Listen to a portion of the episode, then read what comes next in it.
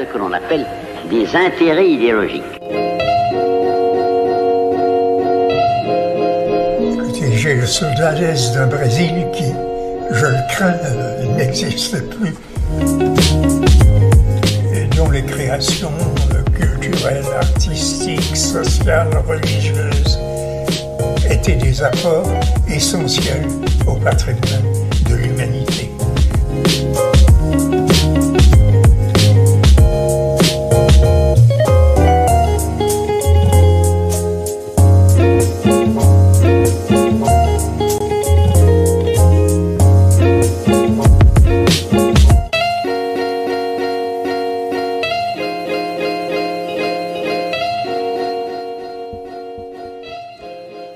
Pessoal, boa noite a todas e a todos. Sejam muito bem-vindos a mais um Swing Filosófico, como sempre, a sua fonte semanal de orgasmo intelectual. É, Hoje, mais uma série Pensadores, com uma brilhante pensadora da- do nosso Brasil e que ah, tem uma história belíssima, né? lembrando que o swing filosófico é possível graças aos nossos queridos patrocinadores. Então, se você quer um ambiente aconchegante, comida de qualidade, música para se sentir em casa, você vai querer aproveitar a experiência que é desfrutar do Gugas Bar e Petiscaria. Pensou confraternizar? Pensou no Gugas Bar. Já se bater aquela fome de um lanche delicioso, na lanchonete Bezerra tem. O melhor em salgados, sucos, bolos, vitaminas, sopas, caldos e lanches em geral. Em Bezerra você encontra o melhor atendimento e preços baixos, além da qualidade que há mais de 25 anos é sucesso aqui na nossa cidade. Telefone DDD 88 3541 3239 e o celular DDD 88 99638 5417, organização lá de Bezerra. Se você né, precisar de frutas, verduras, hortaliças, temperos idealizados do leite, você vai querer ir na Casa das Verduras, que desde 1992 é líder em qualidade, bom preço e atendimento. O melhor é que eles entregam em domicílio. Nossos amigos Cícero e Gelva têm né, o melhor para sua alimentação. O telefone de lá é DDD 88 98124 3400 organização lá de Cícero e de Gelva. E o Instagram deles é arroba, underline Casa das Verduras. Para prestigiar o novo, né, para prestigiar o nascimento, né, a gente sabe que isso é uma função sublime. E registrar esse momento é algo magnífico. Para eternizar esse momento, o ideal é o trabalho da arroba Ninho Materno Underline, nossa querida amiga Samara Calisto, que com carinho e leveza auxilia as mamães e os papais a eternizarem a sua felicidade. Arroba Ninho Materno Underline, criando memórias afetivas com a fotografia. É, como eu havia citado anteriormente, né, a nossa pensadora de hoje é a Lélia Gonçalves. Boa noite, Luiz Fernando. Boa noite à nossa querida convidada Ana Camila.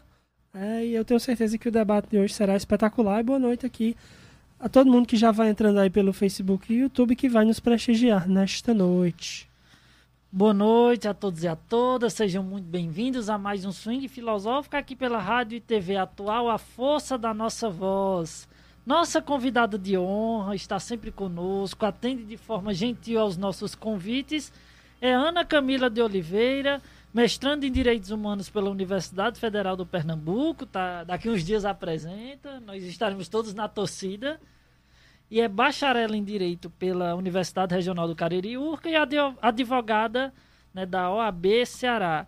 Lembrando, público ouvinte, quem está no Facebook, quem está no YouTube, vai curtindo, vai compartilhando, tá com o joinha, manda para a mãe, para o pai, para o primo, para o tio, para o amigo, para o inimigo, principalmente para o inimigo, né, para eles não esquecerem da Importante, gente. importante.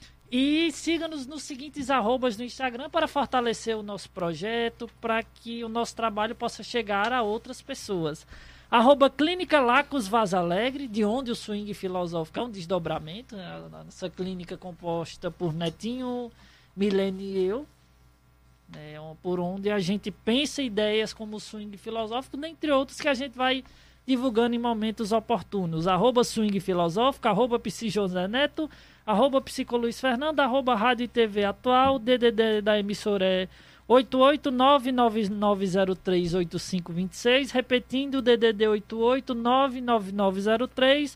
88999038526. Para você também quiser mandar um recadinho para a gente, a gente poder conversar aqui pelo WhatsApp da emissora com algum questionamento, pergunta, crítica, elogio, esculhambação, vale tudo. Somos transmitidos pelo YouTube, Facebook, aplicativo Rádios.net e também Seixes Rádios e nossos episódios estão todos postados no Spotify, essa plataforma maravilhosa de divulgação de áudios, músicas, dentre outras coisas mais. Portal da Rádio Atual, atual.online, TikTok, arroba Swing Filosófico VA. E lembrando, o principal fator do nosso programa, né, nosso principal contentamento é que aqui é um programa democrático. Quem quiser debater qualquer assunto sobre o que quiser, é só dar um, mandar um recadinho para a gente que a gente já organiza e você vem debater, dialogar, construir conhecimento conosco. Boa noite, Ana Camila, seja bem-vinda. Primeiro questionamento, vou começar aqui com a leitura de uma frase bastante interessante, né, da Angela Davis, que é ícone do feminismo negro norte-americano, quando visitou o Brasil em 2019. Por que vocês precisam buscar uma referência nos Estados Unidos? Eu aprendo mais com Lélia Gonzalez do que vocês comigo. Afinal de contas, quem era Lélia Gonzalez? O que é que ela representa para a ciência, para a intelectualidade brasileira e mundial? Seja bem-vinda. Ah, obrigada, boa noite a todas as pessoas que estão nos assistindo e nos ouvindo. É, agradeço novamente o convite né, de poder estar aqui, ainda mais debatendo Lélia Gonzalez, que é a pensadora que eu tenho me debruçado nos últimos anos de mestrado, na verdade, fazendo um pensamento dela articulado com a teoria dos direitos humanos. E eu acho interessante essa pergunta trazendo Angela Davis, porque a pesquisa de Lélia Gonzalez cresceu bastante, né, a pesquisa de Lélia Gonzalez cresceu bastante após a, a fala de Angela Davis. Então, é, Lélia Gonzalez é uma intelectual brasileira importantíssima, mas infelizmente é apagada e silenciada, invisibilizada em todas essas questões. E foi necessário vir uma pessoa né, fora para falar o óbvio que algumas autoras mais antigas já estavam estudando Lélia Gonzalez, mas que as mais contemporâneas também trazem, mas não há tanto debruçamento a respeito de Lélia Gonzalez, na verdade. E aí, respondendo quem seria Lélia Gonzalez, é muita coisa, né? mas Lélia Gonzalez, acima de tudo, é uma intelectual importantíssima. Ela mesma se declara como filha de mãe é, indígena e pai ferreiro, então ela é a penúltima filha 18, dos seus 18, 18 irmãos. É, né? Então, ela nasceu em 1 de fevereiro, acho sempre importante trazer essa historização da, de Lélia. Né? Então, ela nasceu em 1 de fevereiro de 1935 em Belo Horizonte e ela conseguiu estudar, o que foi totalmente diferente da realidade vivenciada por seus irmãos e também por mulheres negras da época, que foi até inclusive aprender outros idiomas e aí ser tradutora também. Então, ela aprendeu francês e acabou sendo tradutora de francês, algo que é raríssimo né, para as mulheres negras de sua época. E ela fala, falava muito, né? Porque Lélia Gonzalez, os, os textos dela é muito complicado você estar tá encontrando. O livro que eu utilizei na dissertação é um, é um livro que foi publicado em 2018, feito pelo coletivo é, pan-africanista. Então, é uma produção independente e eles ficam em São Paulo. Eu tive que entrar em contato via WhatsApp para que eles pudessem estar tá enviando o livro para mim. E ano, eu salvo engano, acho que ano passado, foi lançado um livro mais recente, feito pela Flávia Rios e outros autores, trazendo esses mesmos textos de Lélia Gonzalez. Né? E também tem um livro mais antigo, que é uma biografia dela, feita pela Flávia Rios, está fazendo parte de uma coletânea. E ela só tem um livro mesmo publicado, que é O Lugar de Negro, junto com outro autor brasileiro. Então, é muito mais difícil você achar, tem alguns textos principais dela que é possível encontrar na internet, mas não, é, não são todos, né? São muitas entrevistas e textos inéditos que estão compilados nessas obras que eu falei. E aí, voltando mesmo a Lélia Gonzalez, ela sai do Rio de Janeiro, ela sai de Minas Gerais, na verdade.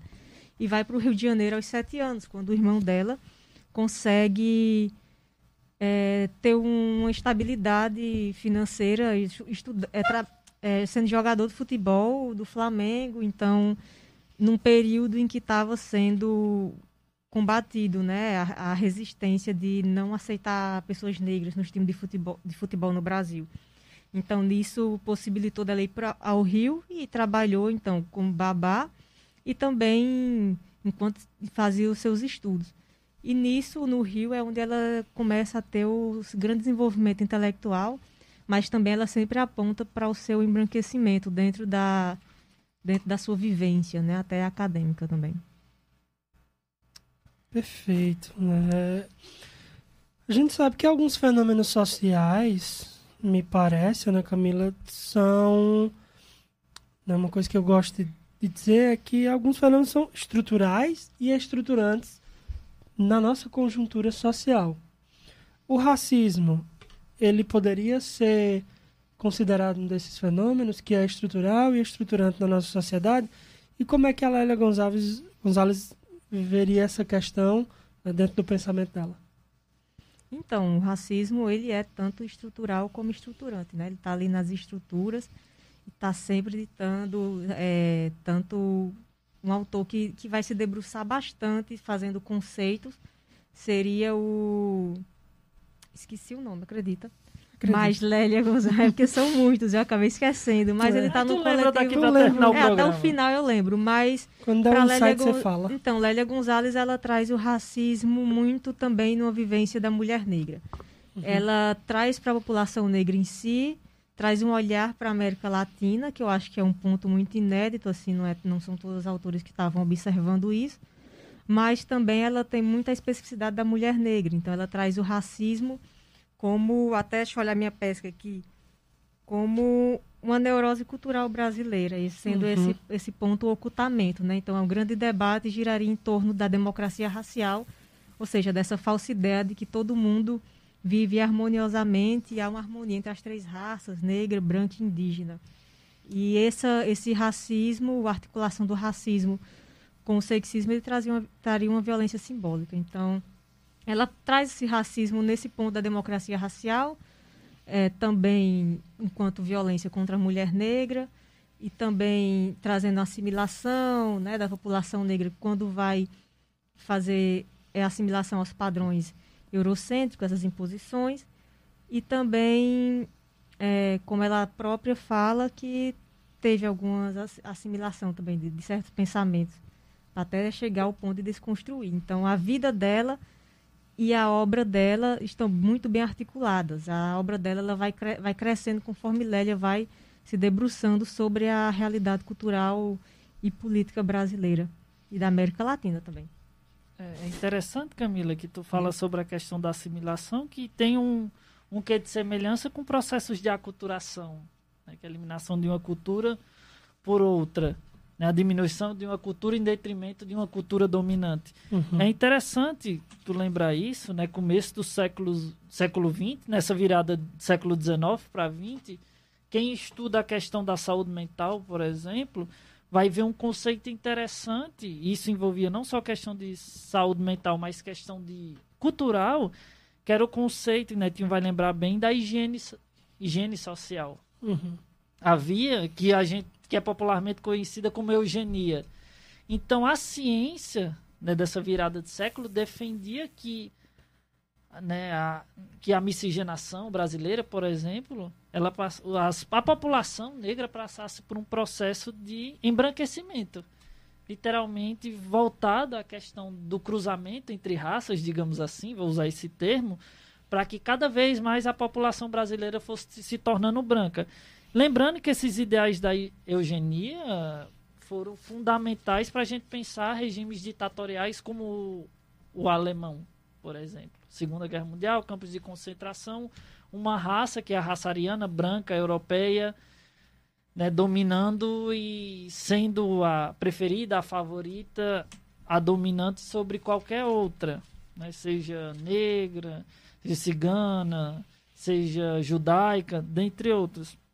Como é fazer um enfrentamento nessa época, talvez ainda tivesse influência desse processo, né, década de 30, 40, como é que é fazer um enfrentamento desse tipo, quando uma sociedade prega o mito da democracia racial, de que não existe o racismo, e ao mesmo tempo isso está né, infiltrado em, em cada ar que a gente respira. Só para complementar e tu responder de uma vez só, né, Camila? É, como é a posição da Lélia Gonzalez no sentido de alguém, uh, de uma historiadora, de alguém que estudou bastante e pensou tanto raça, classe e gênero. Né? E, portanto, né, me parece uma alcunha muito justa, ela é uma verdadeira intérprete, intérprete do Brasil. Como é que tu vê isso também, né? juntando com a questão que o Luiz Fernando lançou?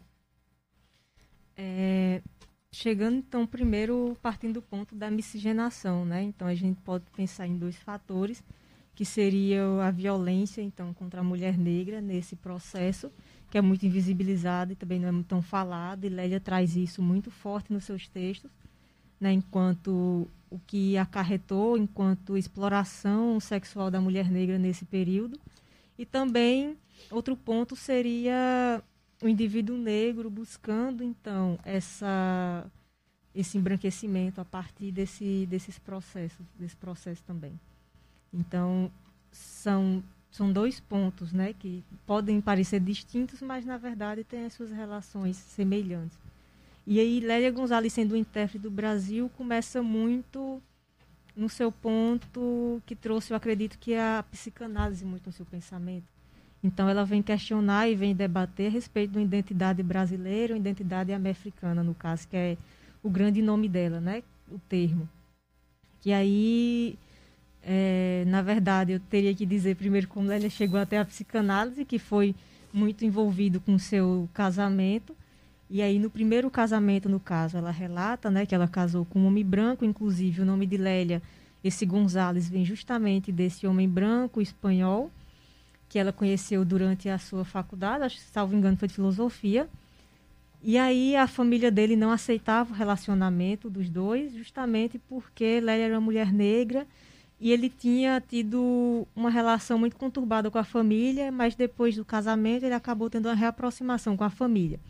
E aí Lélia nomeia a ela diz que durante esse período todo aquilo que estava camuflado da ideia de democracia racial veio nesse durante esse período, né, de, de muita violência por parte da família, em que ela traz uma nomeação que é, é a concubinagem, que é o concubinato com sacanagem, que ela define como sendo atribuída ao relacionamento com mulheres negras, já que não eram vistas para o casamento e simplesmente para satisfazer desejos temporários e pronto.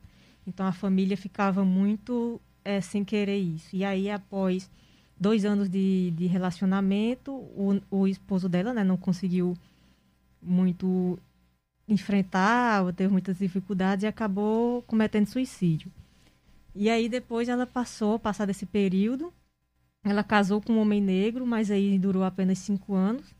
E durante esse casamento, ela ficou muito questionadora, porque durante o primeiro casamento já vinha, ela já estava se debruçando sobre a identidade dela enquanto mulher negra. Né? O próprio, o, ela não entendia muito bem porque o esposo branco trazia essa possibilidade e o homem negro estava tentando negar si, enquanto Lélia estava em busca de si e acabou não dando certo, então ela recorreu à psicanálise e acabou fazendo psicanálise com Carlos, eu não sei pronunciar o sobrenome, Baiton, Beiton, é BY alguma coisa. Uhum. Mas aí, nisso, ela conseguiu, através da psicanálise, é, entender a própria identidade. E nisso ela também foi atrás da, da, de se debruçar pelas religiões de matriz africana, no caso, o candomblé, né, que é o qual ela seguia. E a partir disso, de todo esse contexto, quando ela foi chamada por, é, MD Magno e também por Betty Miller a fundar o colégio freudiano no Brasil, já que de, vinha disseminando o pensamento de, de Lacan, mas aí também, além de disseminar o pensamento de Lacan, de fazer estudos, eles questionavam também através da escuta e das, da, dos mecanismos da psicanálise, o que é que o Brasil viria a ser, né? Por que é que o Brasil se diferenciava tanto da Europa e também da América Latina como um todo. Qual é a especificidade do Brasil?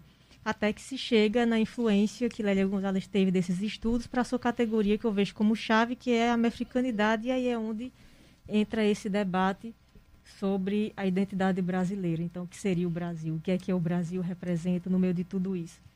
É, acho que respondi sua pergunta depois de fazer um arrudeitão aí do mundo. Perfeitamente. É. o espaço é seu, Camilo. É, Fica à vontade. Interessante que tu colocou antes, né? Mas uma, uma questão muito central que é uh, o que ela talvez chamaria de uma neurose cultural, a neurose cultural enquanto estrutura social, né? Da, da brasileira, enfim, da, da nossa sociedade.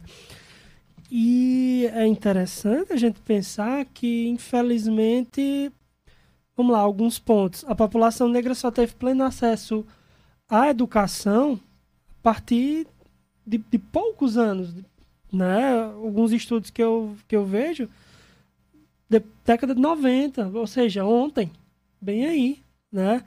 Uh, Constituição. Né? Isso, né? E mais ou menos, né? Um pouco, ainda, talvez quase uma década após a Constituição, o que é o que é terrificante, né? O que é pior. É, o sujeito que é negro e pobre, muitas vezes não tem, não tem espaço em diversas dimensões sociais e desde a infância o processo de estruturação do psiquismo tem como norte muitas vezes a branquitude. Uh, vamos lá, comerciais de TV, o próprio imaginário social e um processo que talvez, não sei, vou me arriscar a dizer que talvez seja o pior, que é a própria criminalização da, da negritude. Então, no final das contas, parece que a, essa neurose cultural é algo que nos marca, todo, a todos nós. É algo que nos marca. É terrível até essa palavra, mas nos marca mesmo. Nos marca na carne, nos marca estruturalmente no, no psiquismo. É, com aprofundamento na parte da neurose já não vou ter tanta, né, Lélia? No te, nos textos dela são muito, é muito forte a presença da psicanálise lacaniana. Então, eu tenho que confessar que eu não me, debru, não me debrucei por Lacan, mas ela traz muito forte a articulação da, da consciência e da memória, que eu acredito seja uma articulação lacaniana, para falar justamente sobre essa violência. Né? Ela fala sobre essa dialética, enquanto a consciência exclui, a memória inclui. Então, ela está o, o, o, tempo todo a, a, consciência sendo esse pensamento determinante, né, como central pela, pelo um poder hegemônico, enquanto a consciência, através de suas articulações, de suas artimanhas, ali feita pela população negra, a partir de, do, do povo que foi escravizado e trouxe, alguma, e trouxe contribuições importantes e fizeram de formas é, sutis para tentar manter na cultura brasileira essa sua existência, é, a memória acaba dando rasteiras nessa consciência. Então é isso que ela traz de muita articulação. É o, o máximo da psicanálise que eu venho tentar, uhum. já que ela traz Lacan como para entender essa formação da linguagem, né, enquanto sujeito, enquanto sujeito negro também, como essa linguagem vem interferir na nossa formação identitária e, e nessas discussões. É interessante que o conceito de linguagem é algo que é muito trabalhado na teoria lacaniana, mas pelo que eu estava vendo aqui, vejo a questão da consciência muito mais pela influência marxista que a, que a Lélia implicava nos seus trabalhos. Né? Consciência, principalmente a consciência histórica, é um conceito que vem da obra de, de Karl Marx e fala sobre todos os processos de luta contra a alienação do dia a dia né, contra ideologias que no final das contas nos tornam cada vez mais dependentes de muitas coisas, inclusive das ordens discursivas e principalmente do capital. Né, que é interessante a, gente pensar nisso. E o que eu achei mais interessante, já, já devolvo a palavra, é a questão dessa diferença que ela faz, que é muito bacana, interessante, sobre memória e consciência. Consciência como algo que a gente crê que liberta, mas para a autora é algo que aliena, uhum. diferente de memória que faz uma recorrência, um resgate da ancestralidade, algo que na cultura brasileira, poucos coletivos trabalham com isso. Né? E, por exemplo, falando do exemplo pessoal, meu contato com ancestralidade é praticamente nulo. A gente não tem, não é da nossa cultura, talvez por conta da influência eurocêntrica, né, europeia na coisa, lembrar quem eram meus ancestrais, o que faziam, o que pensavam, como pensavam, é como eles lidavam com o mundo, como eles faziam as coisas acontecer.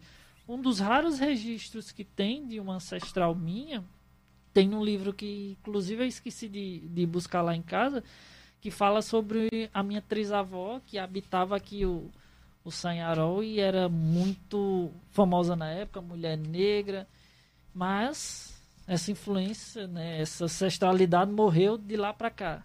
Né? Minha avó, que me criou, não sabia muito sobre. Então é algo até para a gente pensar como é a nossa relação com a ancestralidade.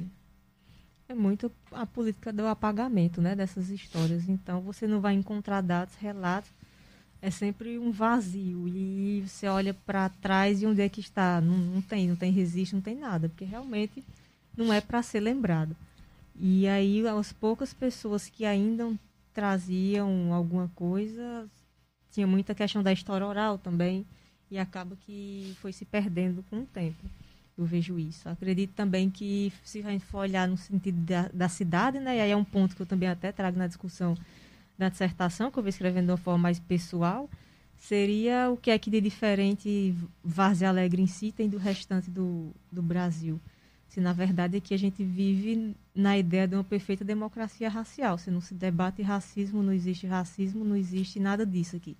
Você, não, você vive na cidade que os nomes de distritos ou de ruas ou de pessoas remetem a, a indígenas mas você não sabe como essas pessoas chegaram aqui, o que foi que aconteceu com elas.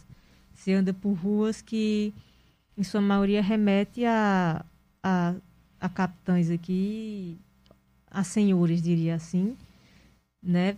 É, brancos que fizeram é, humilhação e, mal, e maus tratos a pessoas negras. Então, onde é que estão esses sujeitos que foram importantes na construção do município? E isso acontece no Brasil como um todo. A diferença é porque aqui é um pouco menor, é um pouco não, né? Muito, muito menor, cidade pequena, e que infelizmente a política daqui, e aí eu não estou falando em questão de partidária, mas a política em si de educação e a política também é, de, de políticas públicas também fazem fomentar esse apagamento. Você não vê pessoas que estão pensando em uma política educacional que venha tra tratar a respeito disso. Então, instaurou-se ali na lei é, que traz a obrigatoriedade do ensino de África e questão indígena no currículo escolar e está ali posto como algo que pode ser resolvido numa aula de história, quando na verdade o pensamento que era para ter era, pra, era que deveria haver uma integração de todas as escolas com relação a essa temática e um debate em todas as disciplinas e toda a escola em si. Porque, afinal de contas, o que é o Brasil se não for uma formação ameríndia e, e africana, né? E outro ponto, só uma coisa que eu queria falar, que foi que Netem falou sobre a política educacional, está muito atrelada também ao, ao movimento negro unificado, né? Que Lélia foi uma das fundadoras, junto com Abdias, Nascimento e com outras pessoas também, que, que na verdade já havia movimentos negros em diversos locais, de suas mais diferentes formas, mas aí, depois de diversas reuniões, fizeram o Movimento Negro Unificado, que é esse em caráter nacional. E foi no final do, da década de 70, acho, salvo engano, acho que foi 1970. E foi muito importante para fazer um questionamento sobre a, a, política educacional do Brasil e também teve um, um importante papel na Constituição que hoje a gente tem, né, a Constituição de 1988, mas que isso também não é lembrado é. quando se vai falar a respeito disso. Então, muito disso se deve ao que a gente tem hoje enquanto educação negra, o pouco que se tem, é muito esses movimentos negros que vêm batendo bastante. É, tem, uma, tem uma coisa que parece que dessa tua fala que tem muito a ver, né? Talvez estruturar aqui em dois momentos a minha fala, mas primeiro, é, pensar esse racismo implica mensurar essa uma dialética que a, a Lélia fala, que me, pelo que eu entendi, me parece é gerenciada via próprio racismo, que teria que ver com uma dialética entre subjetividades negras subalternas uh, diante de subjetividades brancas narcisistas e manipuladoras. No sentido, uh, justamente, um movimento dialético em que, infelizmente, converge para a perpetuação desse processo de racismo. E aí, atrelado a isso, né, pensando nisso que tu acabou de falar, um apagamento dos intelectuais negros como estruturante dessa forma de racismo. Então, esse apagamento, né, enfim, eh, se dá muito fortemente na nossa cultura. Então, no final das contas, nós temos um, um, um apagamento epistêmico como forma de embranquecimento, como projeto de embranquecimento. E aí, vamos lá, eurocentrismo, né, toda essa dinâmica. Como é que tu vê, né, como é que tu vê essa questão? e se de fato é, é, por aí mesmo, se eu entendi da forma, uma forma que seja coerente, que faz sentido. Só para complementar naquilo que Netinho fala, não colocaria só a questão eurocêntrica, mas também norte-americana. No final das contas, é a nossa valorização, lógico, todo intelectual deve ser valorizado por aquilo que ele produziu. Mas é a questão de que a gente pensa o mundo a partir dos intelectuais do hemisfério norte, ou seja, da linha do Equador para cima. E a gente não pensa o mundo, não dialoga o mundo, não tem influências da linha do Equador para baixo, onde está boa parte da América Latina, a África, boa parte da, da Ásia, dentre outros, né? A América Central também né? pega esse. América Latina como um todo, a gente não pensa né? A gente não dialoga, a gente não valoriza os pensadores do, do terceiro mundo, digamos assim. Sim, até um ponto que ela traz né, no texto dela, que é justamente é, fazer um questionamento à passividade, a nossa passividade desse imperialismo norte-americano, enquanto ele se colocar como sendo a América. Então, ela tem uma citação que eu acho muito interessante, que ela fala que quando um brasileiro vai aos Estados Unidos, diz que vai para a América. Aí ela pergunta, a gente é o quê? Que é asiático, por acaso? Porque a gente também é América. E aí, no caso, você começa a questionar que América é essa, que América Latina é essa, o que é essa latinidade. E ela diz que essa latinidade é inexistente, porque é uma latinidade que foi posta, né? Então, se foi posta, na verdade, com esse estudo da psicanálise de tudo, ela faz uma, uma mudança aí na, nas tecnologias, apontando que a gente, na verdade, é uma América ladina, onde teve o seu T trocado pelo D, e que traz um outro olhar, uma outra perspectiva para essas questões, quando se vai debater tudo. Se a gente for pensar no modelo, acredito que no que você estava falando, só me vem na cabeça o modelo da modernidade, quando se diz que né, a modernidade vem criando o que, se, o que é civilizado e o que não é, o que é interesse, o que é que pode ser considerado pensamento válido ou não, e aí está a sua colonialidade, que já está no nascedouro da, da modernidade. Então, ela também debate muito dessa colonialidade que vem afetando todo mundo e ainda está aqui, né, presente. E o racismo ele vai se transformando conforme a sociedade vai avançando. Vai sendo, sendo ressignificado e tendo algumas mudanças, mas está sempre ali. Até que um dia não sei se é possível acabar, não, mas uhum. seria necessário uma articulação de todos, é o que ela fala, né? Que não é uma responsabilidade apenas das pessoas negras, mas das pessoas brancas também. Aí é entrando o problema, como é que a gente faz? Se tá Bolsonaro no poder, fica difícil.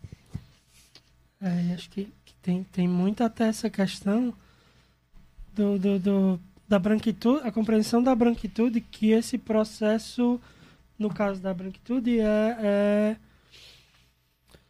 Puxa, me fugiu a palavra agora. Mas não é no palco, sabe? Vocês estão entendendo? Não é no palco, é. Lembrei a palavra. Coadjuvante. É coadjuvante, é um trabalho coadjuvante. Né? Então. É... Vamos lá para o nosso YouTube. Pode ser? Uh... Boa noite aí a galera que está no nosso YouTube. Ícaro Freitas, boa noite. Ellen Lopes, minha tia querida, boa noite. Yolanda Tavares, boa noite. Rita Maria, boa noite. É, Andresa não deu boa noite hoje porque está aqui conosco no, no estúdio. Tá brilhantando o nosso estúdio. É, Bruno Siebra está dizendo o seguinte: Trabalhei o filme O Menino dos Cinco com meus alunos hoje. E o racismo, enquanto pilar da nossa sociedade, fica claro e evidente. A luta pela desconstrução disto é diária e difícil, mas necessária. Bruno também está dizendo o seguinte: todo o nosso sistema escolar é feito sob a égide do eurocentrismo. A quebra de, de correntes não é tão simples, mas tem sido tentada pelos professores sérios neste país. Boa noite. A, a nossa audiência do Facebook, quem está no Facebook no YouTube, vão lançando seus questionamentos para a gente ir tentando dialogar e buscar um, um, solucionamento dessas questões ao longo do, do nosso programa. Tayane Gomes, né? Boa noite, seja bem-vinda. Nos diz boa noite, sucesso a vocês. Antonieta Maria Oliveira, boa noite, seja bem-vinda ao Swing Filosófico. Jadislene Almeida, Leninha, minha vizinha, boa noite, seja bem-vinda. Um abraço pro pessoal lá da Lagoa dos Nunes. Fátima de Belisa, boa noite, seja bem-vinda ao Swing Filosófico. Maria José, que sempre se encontra na nossa programação da Rádio Atual. Seja muito bem-vinda. Nos convide para um café, que nós vamos comer café, tomar café e comer bolo. Não sei nem Só quem é, mas. Vamos lá na Vajota Estaremos visitar lá. nossa. Alguém que está sempre conosco. Ótimo. Celina Alves, boa noite a todos, minha tia querida, né? Maria José diz boa noite, meus amigos. Uma ótima semana para vocês, para você também. Obrigado pela gentileza. Maria Alves, minha mãe querida, boa noite, seja bem-vinda. Lu Marques, um abraço, um cheiro, tá sempre conosco, né? sempre divulga o nosso trabalho, tá lá no Instagram, pelejando para a galera nos assistir. Valeu, a gente agradece Marcos. demais. Rafael Sobreira, nosso jovem professor e botequeiro nerd, não é professor game boomer. É, ali é, é, é coisa, viu? É coisa. Tem idade, tem chão. É, Rafael Sobreira, boa noite. Lu Marques, né, coloca coraçõezinhos e florzinhas. É interessante né, já que a gente falou tanto de, de linguagem, que para psicanálise é fundamental, né, a toa Netinho lembra do nosso especial de um ano, que um simples acento mudou o sentido de toda da ideia que a gente queria passar no programa, né? Viver, a música é viver e não ter a vergonha de ser feliz. A gente botou viver é não ter a vergonha de ser feliz. Então um acento muda todo o sentido toda de uma oração, toda essa conjuntura cultural subjetiva, dentre outros. E a Lélia fala muito, como né, ela faz algumas torções nas palavras, são muito interessantes, né, da questão da amerifrican, amerifricanidade, né, amerifricanos, améfrica ladina, e também sobre a questão de que nós, enquanto cultura brasileiras, não falamos o português, mas o pretoguês ou pretuguês. Como é que você vê essa questão da linguagem, da influência né, da negritude no nosso desenvolvimento cultural e desenvolvimento da nossa linguagem? É, então, português seria uma das categorias dela de análise para pensar a língua falada no Brasil. Como você bem disse, ela disse que a gente não fala o português, né? Então, porque há também uma massa que fala que o português do Brasil não é um português, não é o português correto. O português correto é o português de Portugal, porque lá é o bem falado, e aqui do Brasil a gente não sabe falar português. E, na verdade, o que Lélia vem trazer é que, de fato, a gente não fala português, a gente fala português. Porque no português você tem, é, nossa linguagem, tem muita interferência africana indígena, até na forma de pronunciar as palavras, na, no ritmo, é, e também na cultura das palavras. Então, você vai falar e articular tudo. Então, o português seria realmente o que se é falado no, no Brasil. E aí, a partir dessa categoria da América Ladina, porque ela também traz, né, eu digo que tem a categoria que ela vem pensando que é a americanidade, e nesse caso ela também vem debatendo sobre é, o, o, idioma, além disso, sobre a necessidade de autodesignação. Então, pensar autodesignação seria pensar uma articulação para o que nós somos. E aí, a partir daí, a gente começa a pensar o Brasil e, e nós, e a gente enquanto brasileiro, a partir da própria identidade. Então, o que é que eu sou? Eu vou confessar, quando eu estava lendo Lélia, cada vez que eu leio, dá um nó na cabeça. Porque cada vez que eu vou ler, tem uma coisa diferente que às vezes passa despercebido. mas conforme você vai fazendo outras leituras, vai tendo mais um sentido, porque ela, ela mergulha em muitos autores. E autores que são autores africanos, autores é, também europeus, autores norte-americanos, então ela é, brasileiros também, então ela mergulha muito profundamente e questiona muito desses autores. Então fica um pouco, muitas vezes, complicado e você está entendendo profundamente e aí dá um nó, muitas vezes. Foi de complicado, viu? Mas essa, essa questão da autodesignação seria começar a pensar, eu, enquanto uma mulher negra, aqui no interior do Ceará, sendo brasileira, é o que é que significa isso? E onde é que o Brasil vai estar situado, né, no América?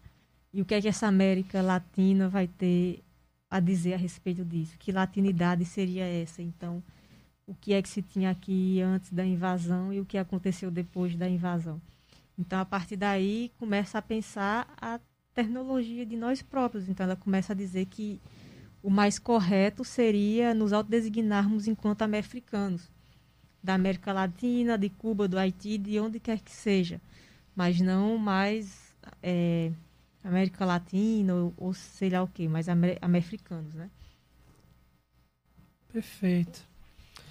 É, assim, ainda insistindo nessa ideia de que eu trouxe um pouco anteriormente, embranquecimento da população brasileira, enquanto uma, talvez até uma política cultural, hum. é, como é esse processo? Assim, como é que tu vê esse processo enquanto vigente, mas ao mesmo tempo velado? Né? Tu, tu achas que é velado ou não? Né? A partir do, do, do, pensamento da Lélia. É, até mesmo no sentido de consciência.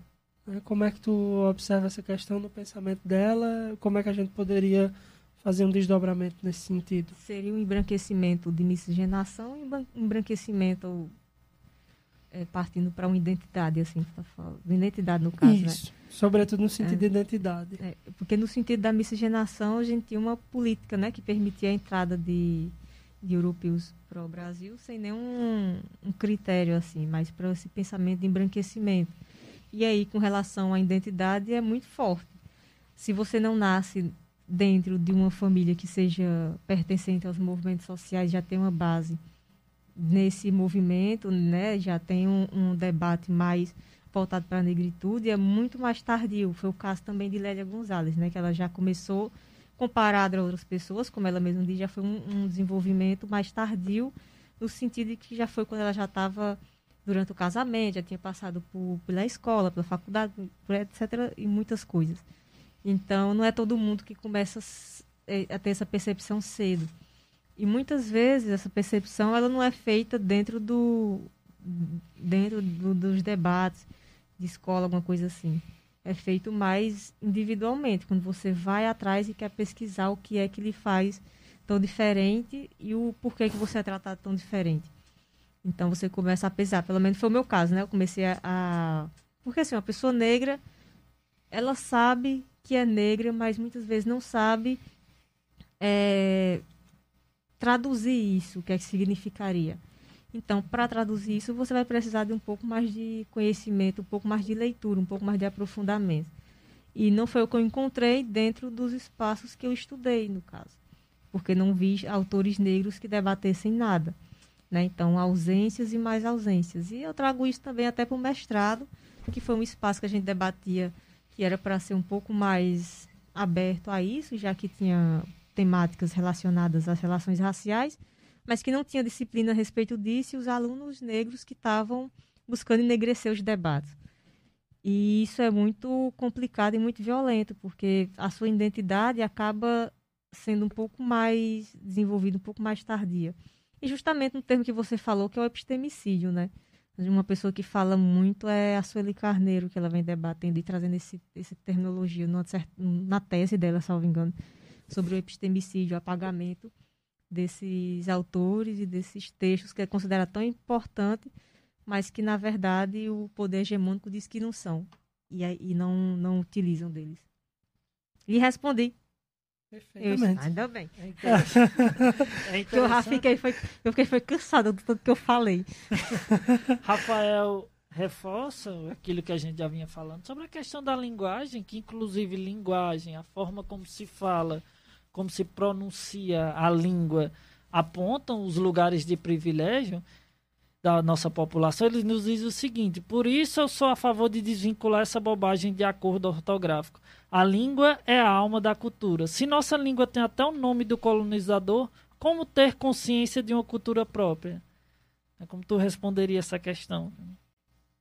Que Rapaz, eu já me, me, me perdi na, no começo da pergunta, não no final.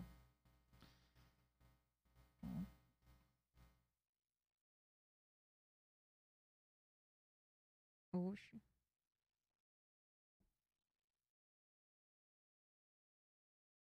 Na verdade, é aquela coisa, né? A gente veste a roupa do colonizador, fala, fala a língua do colonizador, tem os nomes e os sobrenomes do colonizador, então o colonizador está impregnado na nossa vivência das 24 horas. E aí, como é que eu vou me desvincular disso tudo? Seria é, muito complexo, porque tem uma autora brasileira que ela fala que né, o, o Ocidente e o Eurocentrismo, mas no caso o Ocidente, você tenta se, durante o dia, é, se despir dele, mas quando você vai dormir à noite, ele lhe veste novamente. Então é um trabalho diário e, e, e recorrente. Até porque o, o racismo ele está sempre se rearticulando nas mais variadas formas, então ele vai estar tá sempre com a gente. Mas eu acredito que o movimento negro vem trazendo um excelente debate, inclusive tem um livro muito interessante que é o Movimento Negro Educador, de Nilma Lino, Nilma Lino Gomes, que já vem trazendo essas articulações.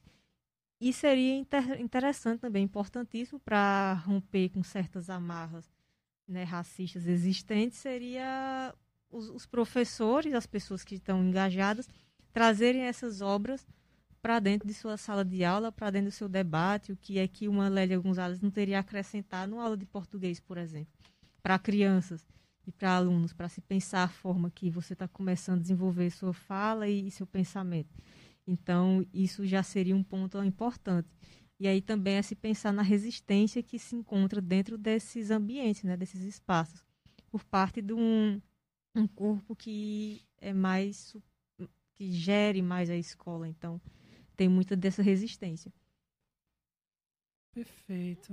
Acho que uma, uma questão central é, acho que o que, que é mais relevante, pelo menos para mim, né, do meu ponto de vista, nessa, nessa questão toda que nós estamos debatendo, tem muito a ver com esse processo de epistemicídio. No sentido de que nós sabemos, desde Marx, que no final das contas, uma estrutura, né, uma, uma, que ele chamou de super, superestrutura, que é todo um ideário social que nos rege. Que no final das contas tá ali permeando até a nossa forma, a coisa mais singular que a gente tem, que é a nossa forma de pensar. Talvez essa seja a, nossa coisa, a coisa mais singular que a gente tem, né?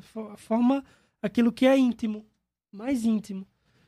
Então, é, é muito interessante quando né, tu cita esse autor que diz que a gente tenta se despir durante o dia, mas à noite somos revestidos ou vestidos novamente com talvez com as amarras, né, com esse ideário, com essa ideologia. E aí eu queria talvez até concluir a minha fala com uma questão que eu acho fundamental, que é como é que a gente faz então, como é que a gente aproxima talvez processos decoloniais, é, toda, essa, toda essa perspectiva de equidade, gênero, raça, classe, enfim, a partir de Lélia Gonzalez, no processo de construção ou reconstrução até da nossa educação. Por que, que eu, né? Porque essa questão? Porque no final das contas, me parece, essa reconstrução da nossa educação é a reconstrução da nossa cultura. Uhum. Ou seja, o final das contas, o que é que eu estou perguntando? Como é que a gente faz, então, a partir desse viés que tu tá, né, do viés que nós estamos falando aqui, para aproximar isso, entende e, no final das contas, tentar reconstruir a nossa cultura. Eu até colocaria só um questionamento rápido. Se somente a educação é suficiente para ser esse lugar de resistência. Só para complementar aquilo que Netinho veio falando. Meninas, pergunta pesada, viu? Mas, na verdade, eu não acredito que seja só educação. Eu acho que todos os meios estão articulados e que precisam ser trabalhados. É, com relação à cultura, me fugiu aqui qualquer possibilidade e solução que você está me dando, que é muito complexa, além da que a gente tem que passar e os pesquisadores passarem a, a estudar e a ser mais, mais popularizado também esse, esses termos. Né? A gente tem que levar em consideração que uma parcela da população, e a parcela negra da população, em sua grande maioria, ainda tem muita dificuldade de ter acesso à educação e ter acesso a esse tipo de leitura. Então, os próprios movimentos e também os debates estão muito no meio que ainda tem a possibilidade de estar nos espaços acadêmicos, tendo a oportunidade de ter uma educação e estudo. Então, começa a gente ter que pensar como é que a gente que está aqui, lendo, estudando isso, vai chegar até essas pessoas que não têm o conhecimento e não vão, nesse tanto, entender esse termo que a gente está utilizando aqui, de português, de americanidade, que são sistematizações acadêmicas, mas que são importantes, e como é que a gente vai trabalhar para que esse termo chegue até essa pessoa que não tem um conhecimento a respeito dessas temáticas de colonialidade, da colonialidade, de Lacan e etc e tal, mas que ela possa entender e eu acredito que muita, muito parte da formação identitária que parte da cultura. Então, onde é que estão tá os secretários de cultura que estão fazendo o quê? A gente não vê essa, essa, essa, esse trabalho, né? Então também tem que ser de todas as formas possíveis, não só pela educação, mas por outros meios também. Eu ia dizer alguma outra coisa que eu não lembro agora, mas peraí. Não lembra já. Ah. Siga o assunto. Perfeito. É, é interessante a gente pensar, né, até fazendo um resgate histórico do, do meu processo, aí entra a questão da consciência e da memória tentando fazer um resgate do que eu estudei na graduação. Netinho também estudou uma grade bastante semelhante. Né? A mudança de grade curricular veio posteriormente à nossa saída. É que a gente não estudava, não lembro de ter estudado na, na psicologia, ou se estudamos muito raramente autores negros. É interessante, a gente veio conhecer, veio lidar, veio realmente pensar o mundo a partir de outras perspectivas, começando o swing filosófico, por exemplo. Veio Milton Santos, veio o conceito de necropolítica, do Aquile Mbembe, acho que eu devo ter falado certo o sobrenome.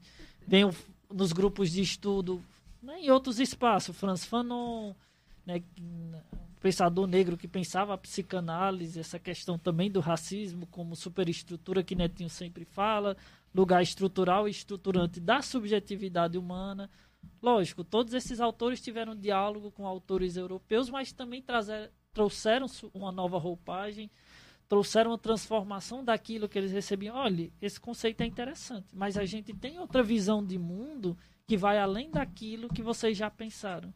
Então, talvez esses autores europeus tivessem uma visão limitada de mundo por não viver as desvantagens que o povo do hemisfério sul sofre.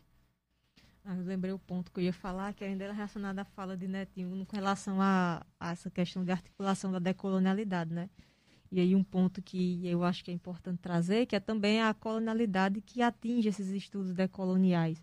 Em sua maioria, os autores que estão debatendo sobre essa terminologia e sobre esses conceitos são autores é, europeus também, é, da América Latina em geral, mas são homens brancos que estão trazendo esse debate. E tem muita crítica com relação a uns autores que são considerados é, o desenvolvedor do termo da colonialidade, quando na verdade esse termo já era trabalhado em outros autores anteriores, né, em outros pensadores anteriores, não com esse termo, mas com a mesma lógica, e de uma apropriação também de conhecimentos africanos indígenas por esses autores é, e sem, que, sem nem sequer citar ou fazer nenhum tipo de menção a esses tipos de pesquisadores. Então, dentro desses debates também é um racismo muito forte. E é aí que é criticado e apontado pelos estudiosos negros que estão dentro da academia estudando essas, essas, essas coisas, né? É, só complementando, né? uma pergunta, que tu vem falando, eu, eu na pesquisa, né, para montar o roteiro, vieram dois termos né, à tona, que é descolonização e decolonialidade. Seriam a mesma coisa? Tinha até alguma pergunta para fazer ao longo do programa. São a mesma coisa? Tem sentido semelhantes ou são uma coisa é uma coisa e outra coisa é outra coisa? Não, na verdade isso aí é uma coisa que me confundiu muito no começo e que nem todo mundo sabia responder, mas na verdade com as leituras que eu fiz diz que é, descolonialidade, decolonialidade às vezes são utilizados como sinônimos e muitos dos autores, né, que são negros e africanos, criticam a terminologia descolonialidade porque questiona essa questão de descolonizar, como é que se pode descolonizar o que já foi colonizado. Então, a terminologia a se utilizar seria o decolonialidade. E atribui muito a, descolonização a um pensamento das sociedades coloniais antigas, né, que tinham uma estrutura e que teve um processo de descolonização.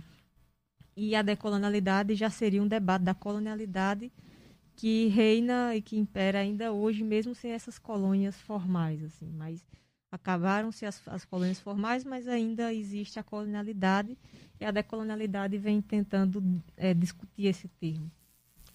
Acho que deu para entender, né? Sim, deu sim. Per perfeito. Tem muito essa, essa perspectiva, inclusive, enquanto estrutura de como você tem, né? Vou insistir talvez nisso, lugares de apagamento. A gente, em psicanálise a gente tem um termo, não sei se caberia aqui, mas dessubjetivação, mas que tem a ver com outra questão, com a questão específica, geralmente ligada à questão da drogadição. Mas no diálogo de hoje, me parece muito, muito é, lúcido, talvez usar essa mesma terminologia para o que é feito com certas populações não sei se apagamento definiria, parece um processo de dessubjetivação mesmo. Uhum. Ou seja, a, a, vamos lá, a mulher negra de uma determinada classe social, ela é objeto. Ela é um objeto específico que, infelizmente, né, tocando naquele ponto que eu citei dos comerciais de TV, da coisa da, da novela mesmo, ela é um objeto sexual, ela é isso. Ela, ela é, entre muitas aspas, ela é somente isso. E, e isso está na estrutura, está tão arraigado na estrutura da coisa, que dizer isso parece um, um, salto quântico, parece uma coisa assim, mas que, que a gente não fala, que não se fala disso. E é terrível essa dessubjetivação.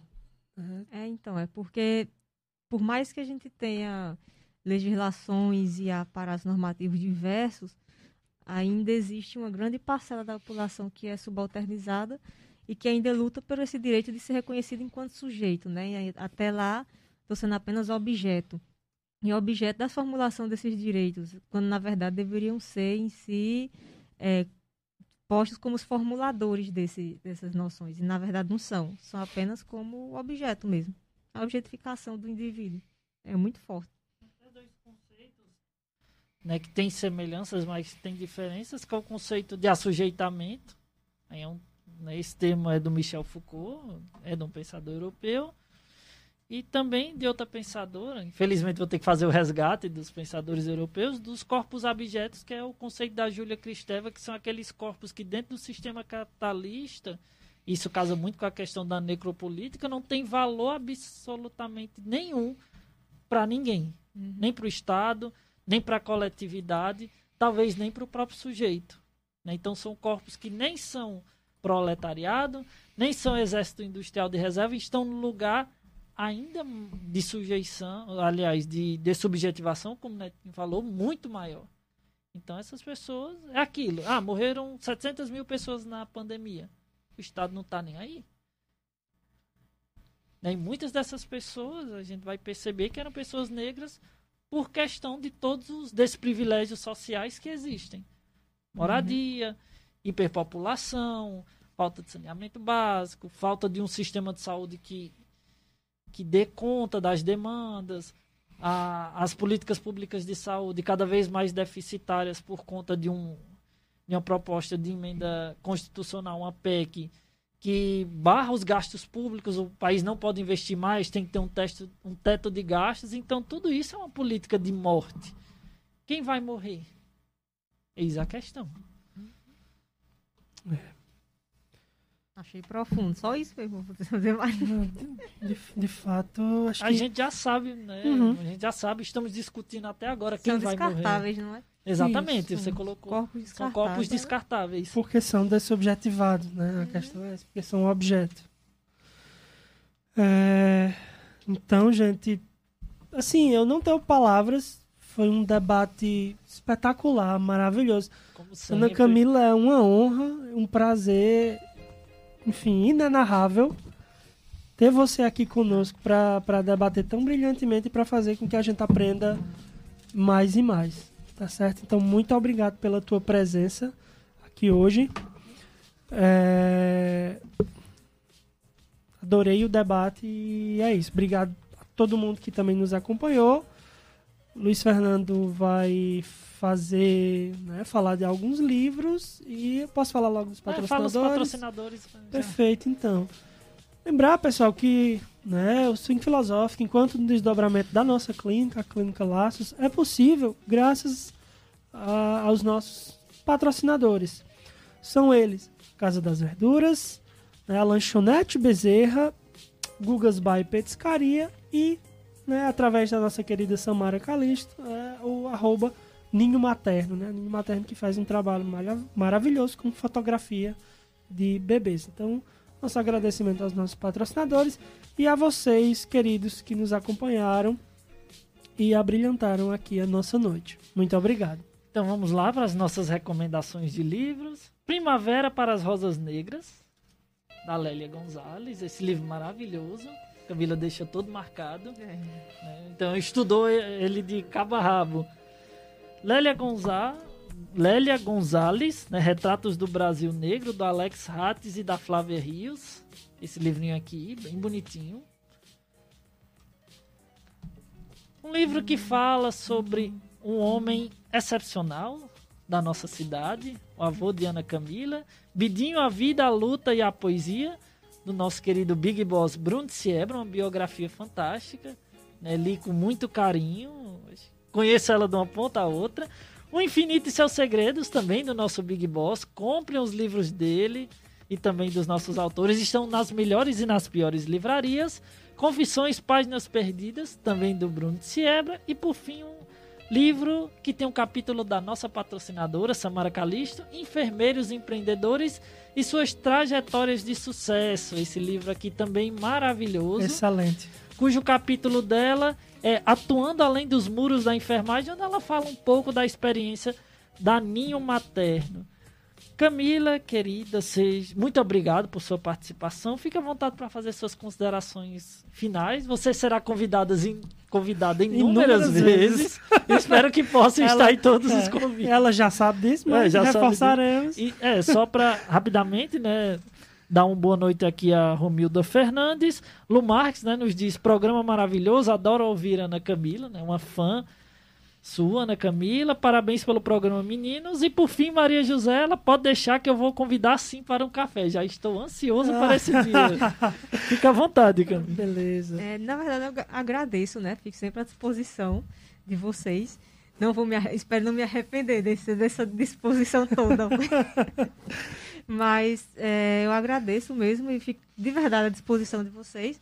É muito, fico muito feliz em poder falar um pouco de Lélia. Na verdade, ela é uma autora que eu acho que não tem como esgotar nesse programa e nem também na minha dissertação, que é onde eu pesquiso ela. Então, ela pode ser utilizada em diversos meios e é uma recomendação muito especial minha, né, que é um descobrimento, principalmente quando você vai pensar em identidade brasileira, identidade negra, é indispensável pensar Lélia Gonzalez. E no mais é isso, fico muito feliz pelo convite. Até mais, meu povo. Valeu. É, até mais quando te- apresentar a dissertação, vi debater sobre o tema da mesma, né? Fazer a apresentação da dissertação do mestrado. Será sempre bem-vinda, né? Obrigado novamente, Ana Camila. Valeu todo mundo. Boa noite. Até a próxima Boa segunda. noite, pessoal. Até segunda-feira. Tchau. tchau. tchau.